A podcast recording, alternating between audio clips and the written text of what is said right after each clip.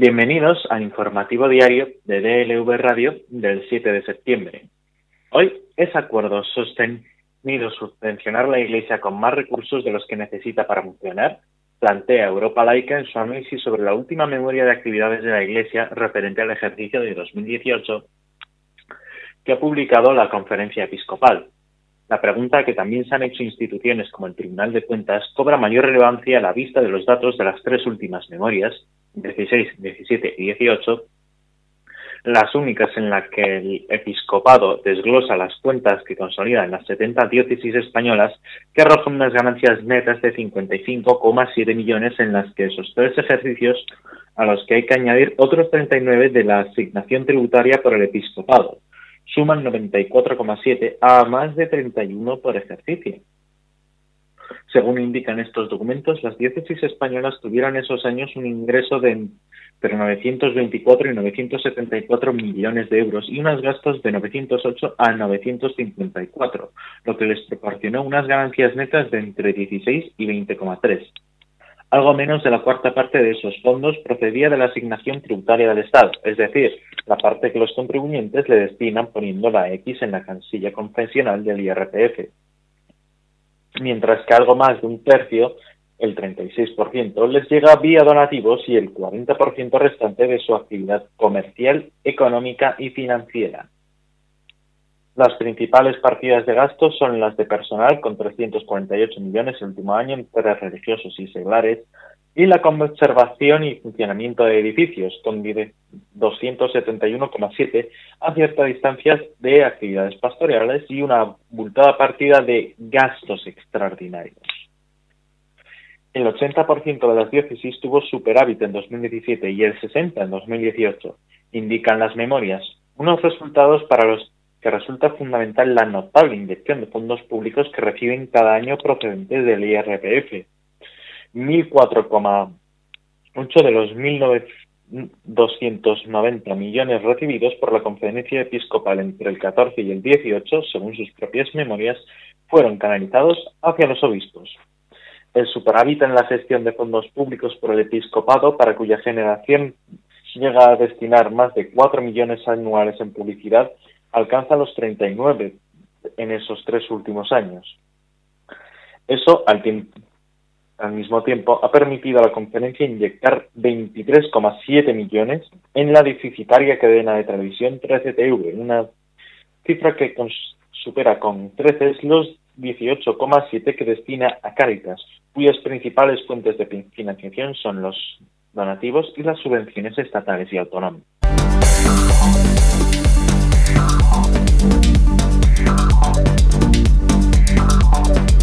El preso de ETA, Igor González Sola, ha sido hallado muerto en el interior de su celda individual de la prisión Donostierra de Martutene, a media mañana del viernes pasado. Nada más descubrir el cadáver, se ha dado el aviso al, juzgado de guardia, que se ha hecho caso del cargo, según han informado fuentes de instituciones penitenciarias.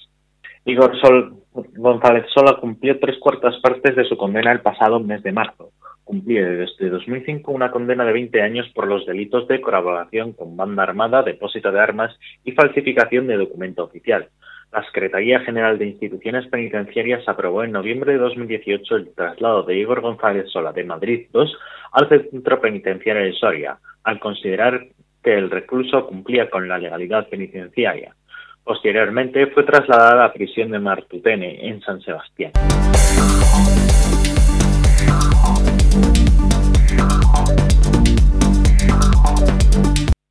Juez del caso Villarejo, Manuel García Castellón, califica el espionaje a Luis Bárcenas como una operación parapolicial y ordenada desde órganos superiores o directivos de la Administración General del Estado destinada a recuperar información comprometedora para los cargos dirigentes del Partido Popular. Además, se asegura que esas maniobras se realizaron a la espalda de la autoridad judicial, esto es, ocultándoselas al magistrado que dirigía la investigación acerca de la financiación irregular del PP, en un auto de apenas dos páginas, el magistrado levanta el secreto del sumario y hace suyo los planteamientos de la Unidad de Asuntos Internos y de la Fiscalía Anticorrupción. Se trataría de ejecutar un operativo parapolicial del que serían responsables órganos superiores o directivos de la Administración General del Estado y cuya ejecución material se encomienda a los ya investigados en la presente causa Enrique García Castaño, entonces jefe de la UCAO, y José Manuel Villarejo Pérez, el principal investigador en la causa Tandem. Consistiría en la captación y manipulación como colaborador confidente del Cuerpo Nacional de Policía de Sergio Javier Ríos Esgueva, a la sazón conductor de Rosalía Iglesias Villar, esposa de Luis Bárcenas, ex tesorero del Partido Popular. Los recibís de los 2.000 euros mensuales que cobró el chofer durante dos años aparecieron en casa de Villarejo y eso dio origen a la causa, según ha trascendido. El objetivo de la misión, añade el juez, podría ser aparentemente la obtención por medio de dicho colaborador en cuanto persona de máxima confianza del patrimonio de información concreta sobre el lugar en el que Luis Bárcenas y su esposa ocultarían material documental comprometedor para altos dirigentes del Partido Popular, sustrayendo su conocimiento a la autoridad judicial del caso de la Caja B. La pieza 7 del caso Villarejo, que investiga la operación Kitchen, a la espera de que el juez resuelva la posible citación de Jorge Fernández Díaz, María Dolores de Cospedal y López de Hierro, al exsecretario de Estado de Seguridad Francisco Martínez, al que fuera director adjunto operativo de la policía y artífice de la brigada política Eugenio Pino, y a toda la primera línea de mandos policiales que participaron en las maniobras contra la oposición, ya fuera en la Operación Cataluña o Podemos. En poder de la Audiencia Nacional están los cuatro mensajes que Martínez depositó al notario en el verano de 2019 en el que aborda la operación Kitchen con Fernández Díaz. El contenido de unos mensajes apunta a la posible implicación del Centro Nacional de Inteligencia en el espionaje al tesorero del PP.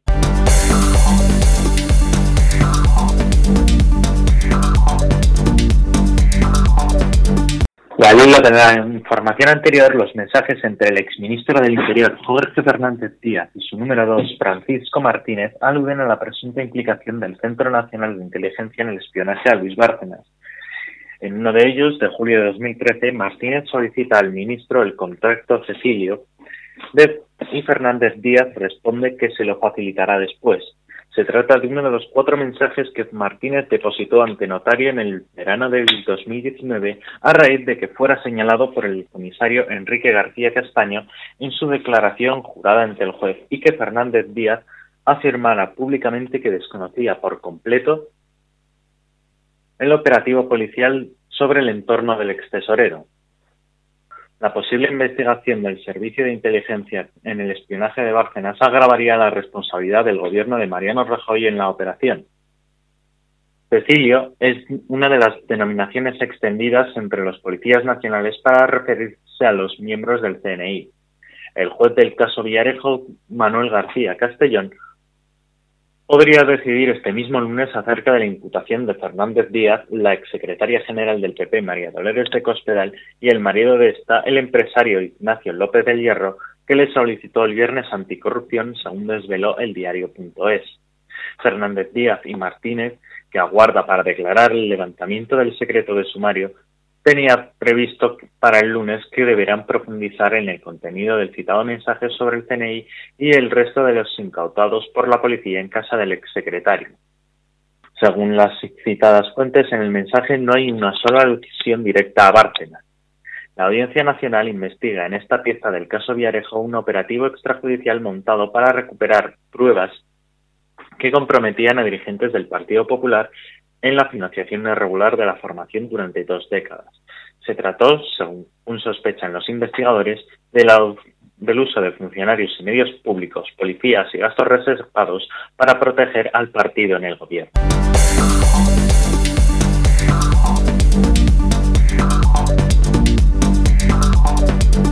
La Fiscalía de Burgos solicita una pena de dos años y medio de prisión para un burgalés acusado de lucrarse a través de la plataforma todoscompartido.com, una página dedicada a la descarga ilegal de música que operó de 2013 a 2019. Además, el Ministerio Fiscal solicita también una indemnización a la Asociación de Gestión de Derechos Intelectuales por valor de 2.545.992 euros más los intereses legales que es la cantidad en la que se ha calculado el quebranto económico de su actividad.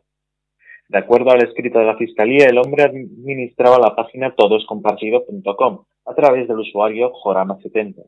En la plataforma se ofrecía a los usuarios de Internet la posibilidad de acceder y descargar miles de archivos de contenido musical a titularidad de los socios de la AGDI. Para hacer uso de la web era preciso registrarse como usuario, lo que permitía no solo la descarga de contenidos, sino también la subida de los mismos para compartirlos con el resto de usuarios. En enero de 2019 la plataforma tenía disponibles 7.183 posts con contenido musical correspondientes a álbumes de música protegidos por derechos de autor cuyo valor en el mercado digital ascendería a 71.830 euros, de los cuales el 72% puede estimarse que corresponden a contenidos musicales pertenecientes a discográficas integradas en el AGDI. En esa misma fecha, la plataforma contaría con 10.500 usuarios y su número de visitas mensuales era de unas 70.890.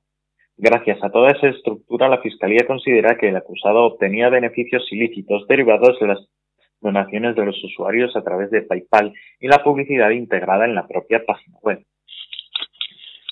Por todo ello, el fiscal considera al acusado autor de un delito contra la propiedad intelectual y pide para él una pena de dos años y seis meses de prisión y una indemnización millonaria para la AGDI.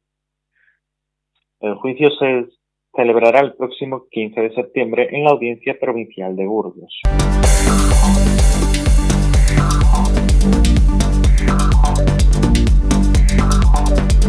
En lo que va de pandemia, en España ya se han contagiado 525.549 personas y han perdido la vida 29.516.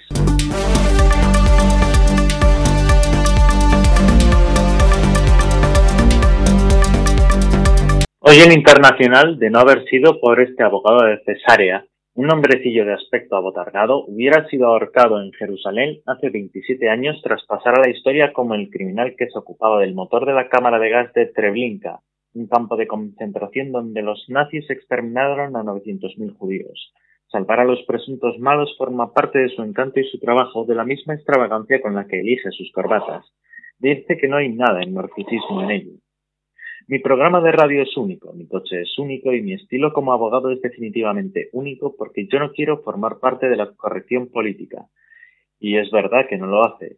El programa israelí de radio que Joram Sheftel menciona fue incluso temporalmente suspendido por el modo en el que se expresa. Cierra la boca, le expresó en una ocasión a uno de sus oyentes. A este letrario no le gusta que le contrarien. No pierde ni una a las chapas. Seftel dice que sí, que es un judío orgulloso y ateo, y alguien en el que el judaísmo no es el principal rasgo de su carácter.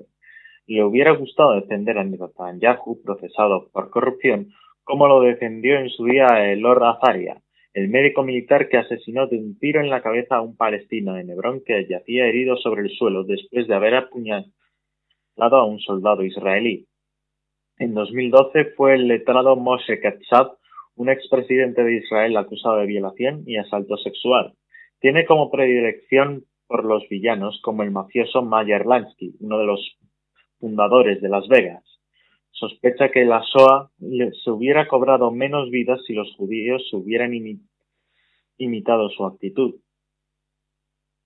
Pero no es el, su esnovismo lo que convirtió a Seth en uno de los hombres más odiados de Israel a mediados de los 80 sino que se atreviera a representar a un supuesto nazi, un emigrante norteamericano de origen ucraniano llamado John Demianuk, nacido en 1920 y muerto en 2012, considerado en su día por muchos como el carnicero de Treblinka o Iván el Terrible.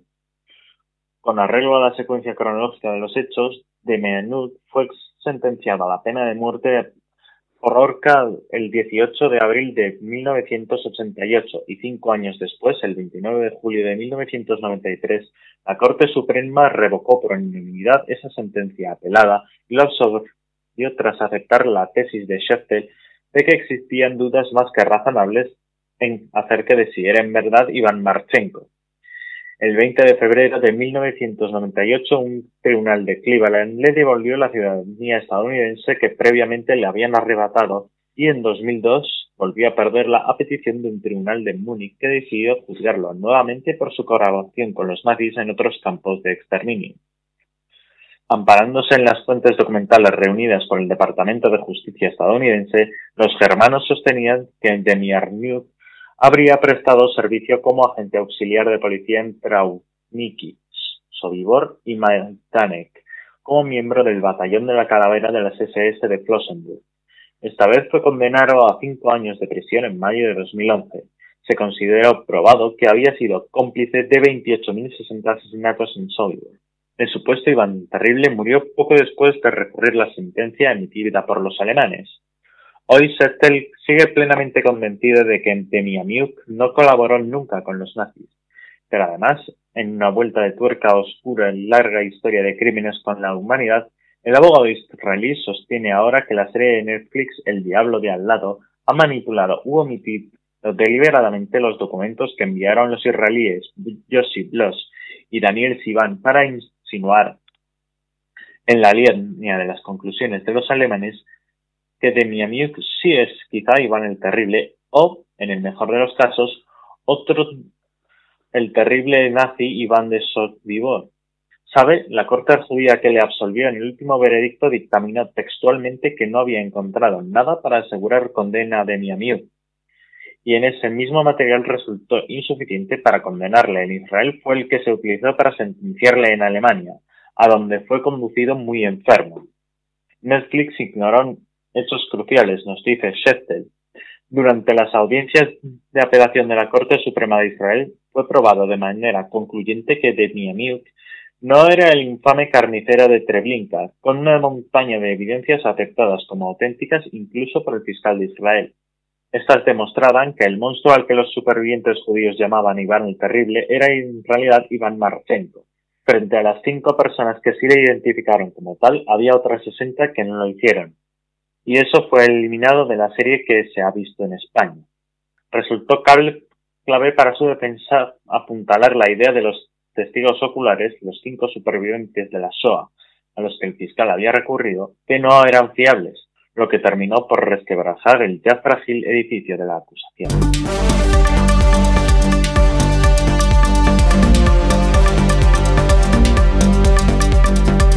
La candidata a vacuna contra el virus que desarrollan científicos rusos no ha provocado incidentes adversos y genera anticuerpos, según los resultados preliminares de los ensayos clínicos detallados en un estudio defendido este viernes por la revista médica británica The Lancet. El informe sale publicado semanas después de que Rusia anunciase que tenía una vacuna contra el virus denominada Sputnik 5, pero sin haber aportado detalles de las pruebas clínicas, algo que generó inquietud en el mundo científico. El estudio detalla los primeros hallazgos arrojados por dos ensayos clínicos en su fase temprana, en los que han participado 76 personas. El grupo de expertos encontró que dos formulaciones, una congelada y otra liofilizada, de una vacuna que consta que dos partes son seguras pues no identificaron reacciones adversas de gravedad en más de 42 días e indujeron respuestas de anticuerpos en todos los participantes en un plazo de 21.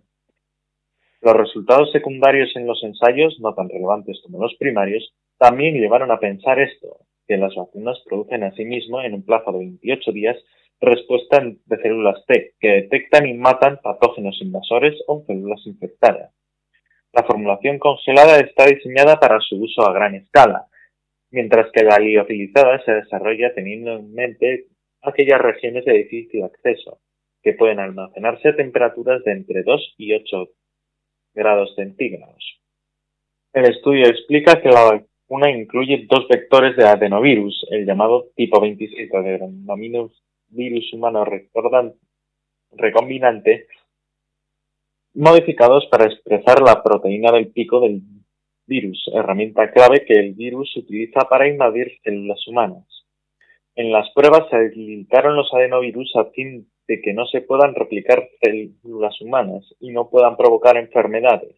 Ese tipo de vectores de adenovirus ya se han empleado en muchos ensayos clínicos de manera segura, según el estudio, que apunta que estas vacunas tienen como objetivo estimular ambos brazos del sistema inmune, los anticuerpos y las respuestas de células T, de forma que ataquen al virus cuando circule por el organismo y también a las células infectadas por él.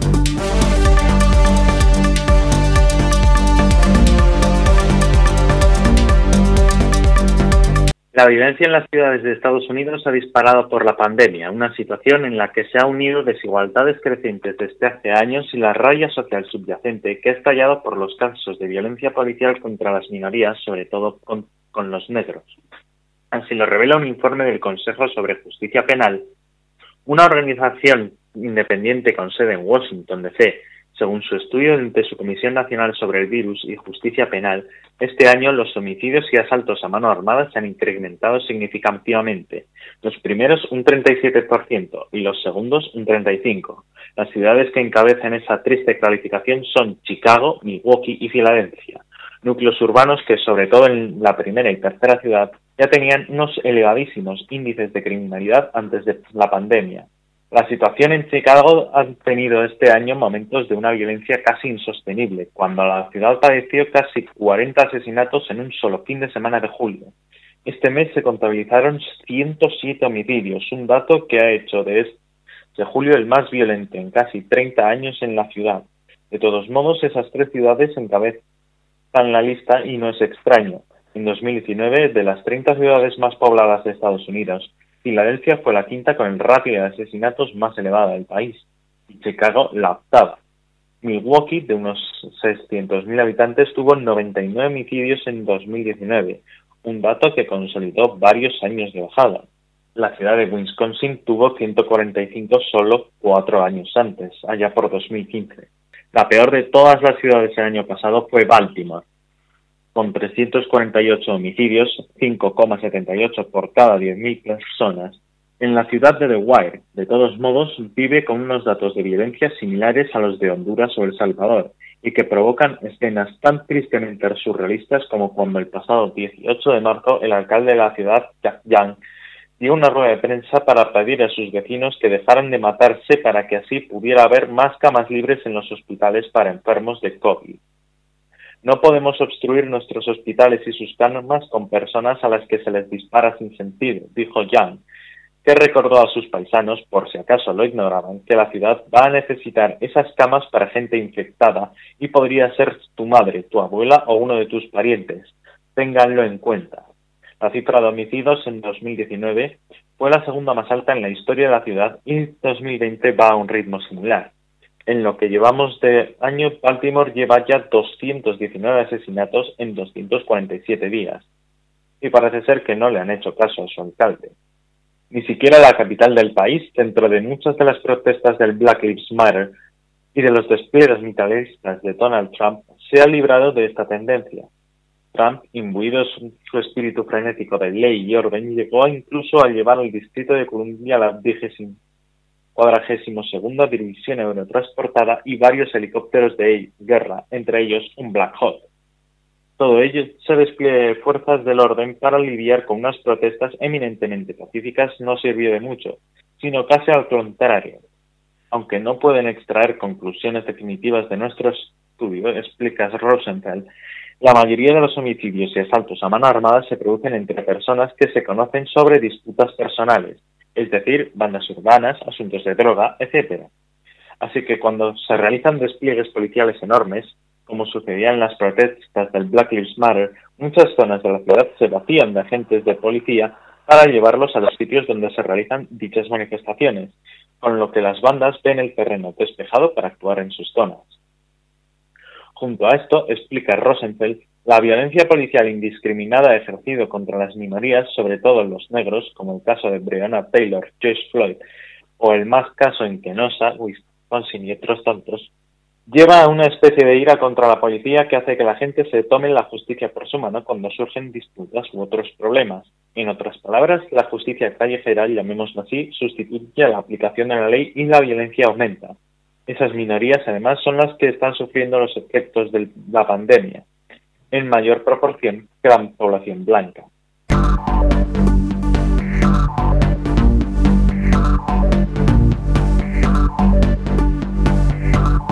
Y hoy en deportes, jornada de descanso en el Tour.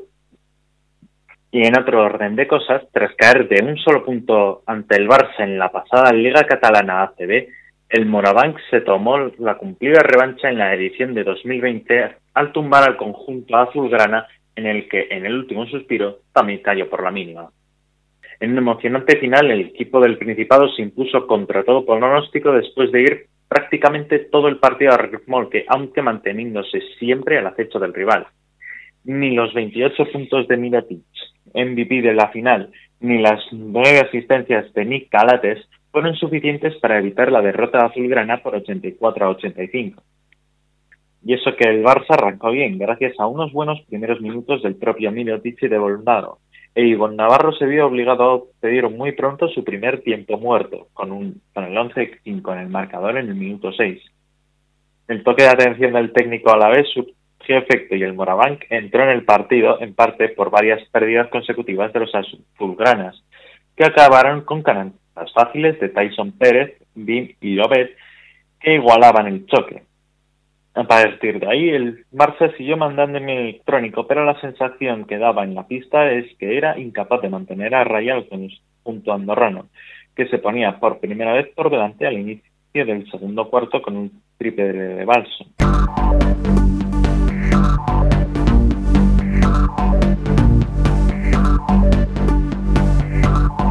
Y hoy en la predicción meteorológica en Baleares, nuboso con chubascos y tormentas localmente fuertes, pudiendo llegar a ser muy fuertes y acompañadas de granizo. A partir de la tarde podrían extenderse a zonas del litoral y del prelitoral catalán y del Golfo de Valencia, sin descartar que también alcancen nubosidad fuerte. Intervalos nubosos en el resto del área mediterránea con probables lluvias débiles en Málaga, área del Estrecho y Melilla, con baja probabilidad de algún chubasco disperso en el resto acompañada de tormenta en el norte. Predominio de poco nuboso despejado en el resto del país, con algunas nubes altas en el oeste peninsular y de Canarias, e intervalos de nubes bajas o bancos de niebla matinales en el Cantábrico Oriental y Alto Ebro. Temperaturas en ascenso en Canarias, donde serán significativamente altas y en descenso en la mitad sur peninsular, que será notable en el interior de Andalucía. Sin embargo, las diurnas subirán en la comunidad valenciana y mitad norte de la península, sin cambios en Baleares, vientos del nordeste en el cuadrante noroeste peninsular, litoral mediterráneo, Baleares y Canarias, con intervalos de fuerte en el litoral noroeste de Galicia, litoral catalán, Baleares y Canarias. Del este en el litoral andaluz, con levante fuerte en el estrecho y predominio de vientos flojos en el resto. Y con esta información despedimos el informativo diario DLV Radio del 7 de septiembre. Les esperamos mañana.